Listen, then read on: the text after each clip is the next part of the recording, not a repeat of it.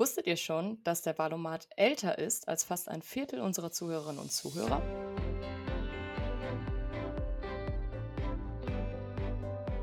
Und damit hallo und herzlich willkommen. Marcel Witt begrüßt euch zu einer neuen Folge Drittstimme, auch mit einer neuen Stimme am Mikrofon.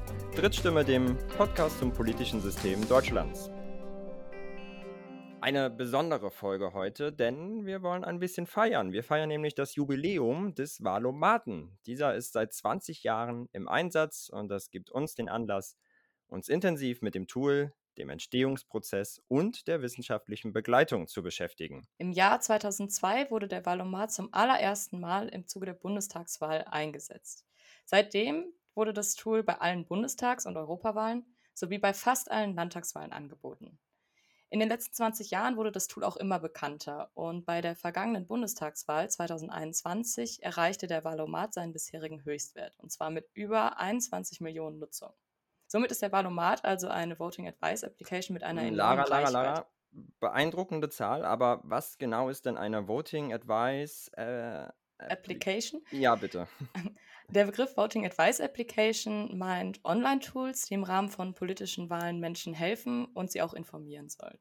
Also es handelt sich um solche Tools, die im Allgemeinen dazu dienen, die politischen Präferenzen von Nutzenden auf der einen Seite mit den politischen Positionen der zur Wahl stehenden Parteien und auch der zur Wahl stehenden Kandidierenden auf der anderen Seite zu vergleichen. Herr Marschall, Sie leiten ja die Valomat-Forschung an der Heinrich-Heine-Universität. Vielleicht könnten Sie einmal kurz erläutern, was die Grundidee des Valomats ist und vielleicht auch, wo die Wurzeln des Valomats liegen. Ich denke nämlich, dass dadurch dann auch der Begriff Voting Advice Application nochmal deutlicher wird. Voting Advice Application, da steckt ja Voting drin, das hat also was mit Wahlen zu tun, das äh, ist ja gerade schon gesagt worden. Die Wurzeln des Valomats, die liegen in den Niederlanden. Es ist so, dass es damals in den 1980er Jahren ein Tool gab, das äh, hieß damals äh, Stemwacer, so hieß es dann nachher auch, als es dann weiterentwickelt wurde. Dieses Tool war zu Beginn aber eine Paper-Pencil-Geschichte. Das heißt, man konnte mit einem Blatt halt markieren, wo man selbst steht und wo die Parteien stehen und das so miteinander abgleichen. Und das wurde dann, als das Internet sich etabliert etablierte, dann auch online geschaltet und ist seitdem in den Niederlanden ein ganz, ganz großes Ding, angeboten vom äh, Institut für Public äh, Politik. Also das ist eine politische Bildungseinrichtung in den Niederlanden und dieses Tool wird sehr stark äh, nachgefragt von der Wählerschaft in unserem Nachbarland die Nutzungszahlen liegen dann wirklich auch auf Millionenhöhe. Und ja, dass das so stark nachgefragt wird, hängt vielleicht auch damit zusammen, dass die Grundidee dieses Tools genial ist. Es ist so, dass äh, man Thesen aus verschiedenen Themenfeldern beantwortet und diese Thesen sind auch von Parteien beantwortet worden. Der Valomat jetzt in diesem Fall bei uns, der Stemweise in den Niederlanden, der vergleicht die Positionen der Parteien mit den Positionen der Nutzerinnen und Nutzer und kalkuliert, welche Parteien einer, ja, einem Nutzer, einer Nutzerin am nächsten steht. Das Tool wird drei bis vier Wochen vor der Wahl gestartet. Ist ein Angebot der Bundeszentrale für politische Bildung, also einer staatlichen Bildungseinrichtung in Deutschland. Und ja, wenn man dieses Tool durchspielt, hat man am Ende die Möglichkeit, noch ein bisschen zu variieren. Man kann beispielsweise die Positionen gewichten und sagen, bestimmte Thesen sind mir besonders relevant. Und es gibt die Möglichkeit auch am Ende noch Begründungen der Parteien zu Thesen durchzulesen und sich eine Gesamtübersicht über die Positionen der Parteien anzeigen zu lassen. Da oute ich mich mal jetzt sehr gerne. Das kommt mir alles sehr bekannt vor, denn ich habe den Valomaten auch schon mehrfach benutzt oder mehrfach durchgespielt, wie auch andere sagen. Wir bleiben hier, glaube ich, mal besser bei benutzt. Was genau ist denn eigentlich das Ziel dahinter, Herr Marschall? Das Ziel ist, grundlegende Informationen zu geben über die Parteien, die zur Wahl anstehen und über deren Position. Das soll so ein wenig äh, bekämpfen das Vorurteil, dass alle Parteien gleich sind, äh, dass äh, egal welche Partei man wählt, am Ende das gleiche rauskommt. Und wir wissen aus der Forschung und wir wissen aber auch, wenn wir einfach auf die Parteien schauen, dass das nicht der Fall ist, sondern dass Parteien durchaus unterschiedliche Positionen beziehen und es macht einen Unterschied, welche Partei an der Regierung ist. Parties Matter, das ist so ein Stichwort aus der Politik. Politikwissenschaft. Das Wichtige an Tool ist auch, dass es auf Themen fokussiert, nicht auf Personen. Also Personen sind außen vor. Und letzten Endes ist die Zielsetzung dieses Tools zu mobilisieren, Kommunikation anzustiften über die Wahlen und damit äh, zur Meinungsbildung vor Wahlen beizutragen und eine Auseinandersetzung mit der Politik, mit den Parteien, mit ihren Positionen anzuregen. Letzten Endes soll das politische Interesse gesteigert werden und soll man auch in der Lage sein, vielleicht bestimmte Positionen begründeter zu beziehen, weil man ja vielleicht gesehen hat, wo die Parteien stehen, wie die Parteien ihre Position begründen und das zum Anlass nehmen, selbst etwas nachzudenken über die eigenen Standpunkte gerade für die Anschlusskommunikation oder auch das Ziel, das Interesse an politischen Inhalten zu wecken, finde ich ganz interessant zu schauen, dass es ja in der Bevölkerung unterschiedliche Gruppen gibt und die Interessen in diesen Gruppen unterscheiden sich zum Teil ja auch erheblich. Vor diesem Hintergrund erscheint mir die Frage danach sehr wichtig, wer eigentlich die Thesen des Valomat entwickelt und auch über die Auswahl dieser Thesen entscheidet. Tatsächlich ist es so, dass dieses äh, Tool entstanden ist als ein Instrument, ein Tool von jungen Menschen für junge Menschen. Das ist bis heute so geblieben. Es ist so, dass für jeden Valomat eine Redaktion gebildet wird. In dieser Redaktion sind äh, circa 10 bis äh, 20 junge Menschen, ErstwählerInnen, ZweitwählerInnen teilweise auch noch. Viele gehen zur Schule, machen eine Ausbildung oder studieren. Hinzu kommen eine ganze Reihe von ExpertInnen aus dem jeweiligen Land oder aus der Bundespolitik und aus dem Expertenteam der Bundeszentrale für politische Bildung. Und äh, diese große Gruppe, das ist dann die Redaktion. Und die Redaktion entwickelt auf der Grundlage von äh, vorliegenden Wahlprogrammen im Rahmen eines Workshops, der mehrere Tage geht, eine Longlist von 80 Thesen, rund 80 Thesen, die an die Parteien geschickt wird. Diese Longlist äh, beinhaltet dann durchaus auch Thesen zu allen Themengebieten. Es wird darauf geachtet, dass jetzt nicht nur Jugendthemen dabei sind, auch wenn es eine Redaktion von und mit Jugendlichen ist, wird aufgrund mit bestimmten Methoden darauf äh, Acht gegeben, dass äh, verschiedene Politikfelder auch vertreten sind, die vielleicht nicht unbedingt jetzt äh, jungen Menschen so nahe stehen. Also da wird für eine entsprechende inhaltliche Breite gesorgt. Wenn die Parteien die Longlist haben, dann beziehen sie Stellung dazu, können also Stimme zu, neutral oder Stimme nicht zu votieren und autorisieren dann diese Positionen und schicken sie zurück. Und dann hat man ja 80 Thesen mit den entsprechenden Parteipositionen. Alle zur Wahl zugelassenen Parteien sind eingeladen zu antworten. Und dieses äh, Material, was man dann hat, das schaut man sich genauer an und dann wird auf der Grundlage eine Liste von 38 Thesen ausgewählt und in eine sinnvolle Reihenfolge gebracht und diese 38 Thesen sollen dann die Fähigkeit haben, die Parteien zu unterscheiden. Das heißt, Thesen, bei denen die Parteien alle mit gleicher Stimme abgestimmt haben, da würde man sagen, die sind für den Valomat nicht geeignet. Es werden die Thesen und eine Nummer oder eine Anzahl von Thesen herausgesucht dann letztendlich, die dann in der Lage sind, Parteien gut zu unterscheiden und auch die wichtigsten Themen der Wahl abzudecken. Das war auch schon eine perfekte Begründung, warum die Begrifflichkeit den Valomat spielen nicht greifbar ist, weil die Wissenschaft klar im Vordergrund steht. Herr Marschall, Sie sind seit 2003 maßgeblich an der Forschung rund um den Valomaten beteiligt. Nehmen Sie uns einmal mit, wie genau gestaltet sich denn diese wissenschaftliche Begleitung? Die wissenschaftliche Begleitung äh, sieht so aus, dass wir an dem Thesenentwicklungsprozess beteiligt sind. Wir bereiten Wahlprogramme vor, die Inhalte der Wahlprogramme fassen wir zusammen. Wir moderieren, wir geben Input, wir beraten äh, in dem Prozess und an einem gewissen Punkt äh, übernehmen wir das Controlling. Und was heißt das? Die Parteien können ja ihre Position begründen und das schicken sie dann zurück. Und wir schauen dann, ob die Positionen, die sie angegeben haben, mit den Begründungen übereinstimmen oder ob es da Widersprüchlichkeiten gibt. Und darauf weisen wir die Parteien dann hin. Teil der wissenschaftlichen Begleitung ist dann übrigens auch noch äh, die Valomat-Forschung im Sinne der Analyse der Nutzung und der Nutzenden.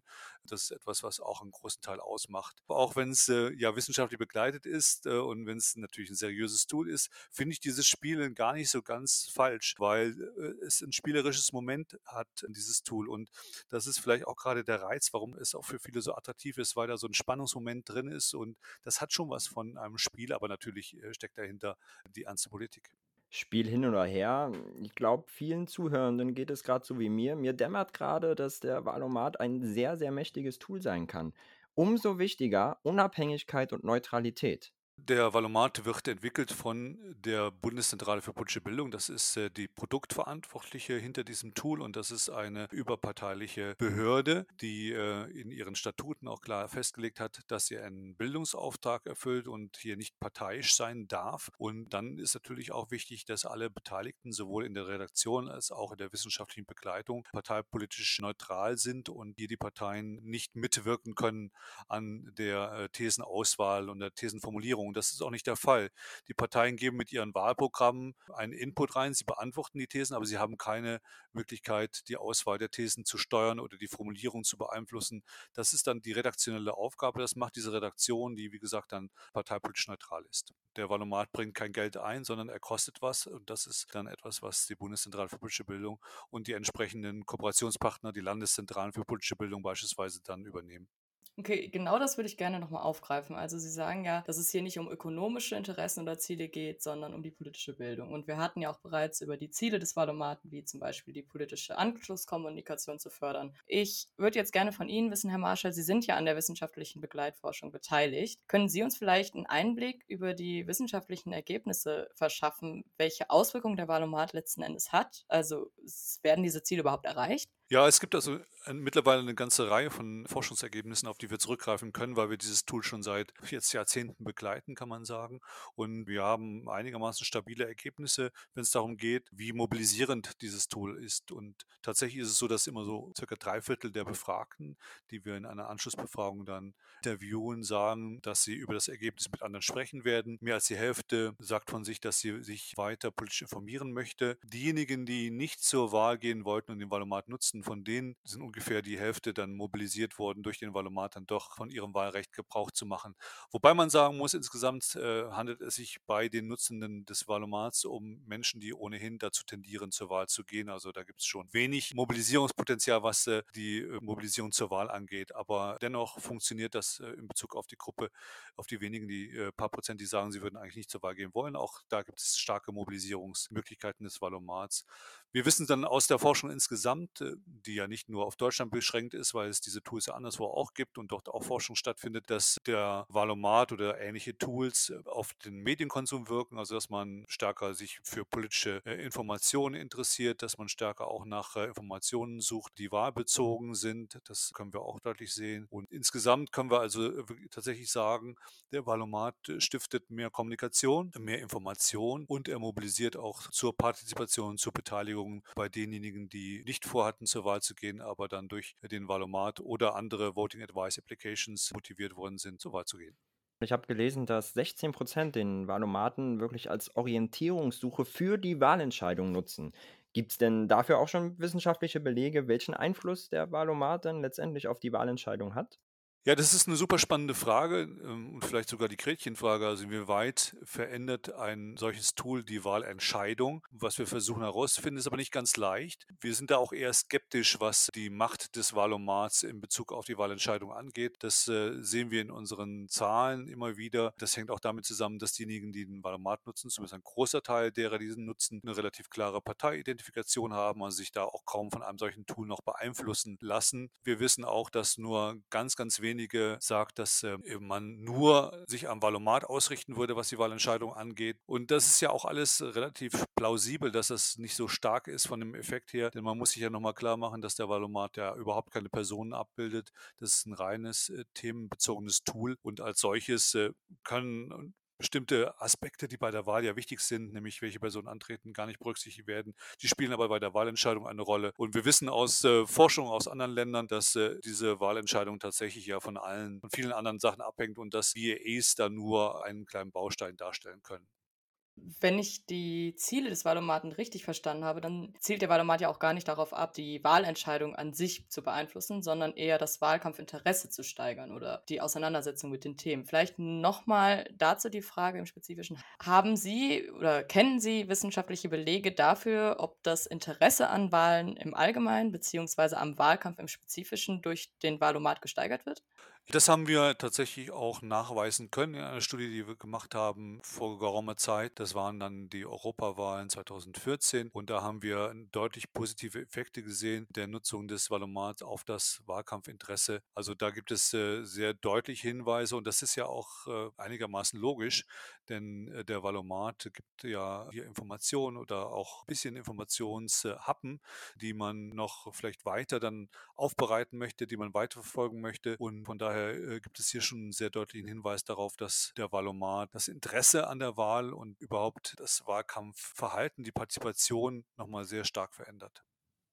Noch mehr Bekanntheit wird der Wahlomat 2019 erlangt haben. Da war er nämlich mal ganz groß in den Schlagzeilen, als die paneuropäische Partei Volt gegen den Wahlomaten geklagt hat.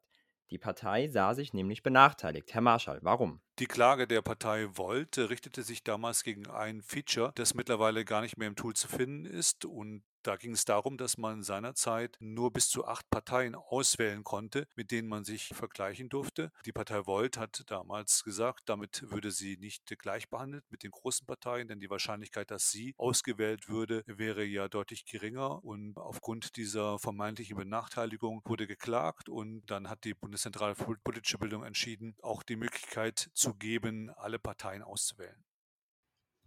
Ja, ich erinnere mich daran sogar noch. Ich meine, dass der Valomater ja zu der Zeit auch fast drei Tage lang offline war und nicht gespielt werden konnte. Es gab am Ende ja dann aber auch, wie Sie schon erwähnten, Herr Marschall, eine Einigung zwischen Volt und der Bundeszentrale für politische Bildung und mittlerweile können alle Parteien gleichzeitig ausgewählt werden, anstatt nur acht. Würden Sie sagen, Herr Marschall, dass der Valomat durch diese Entscheidung und durch diese Veränderung gerechter geworden ist?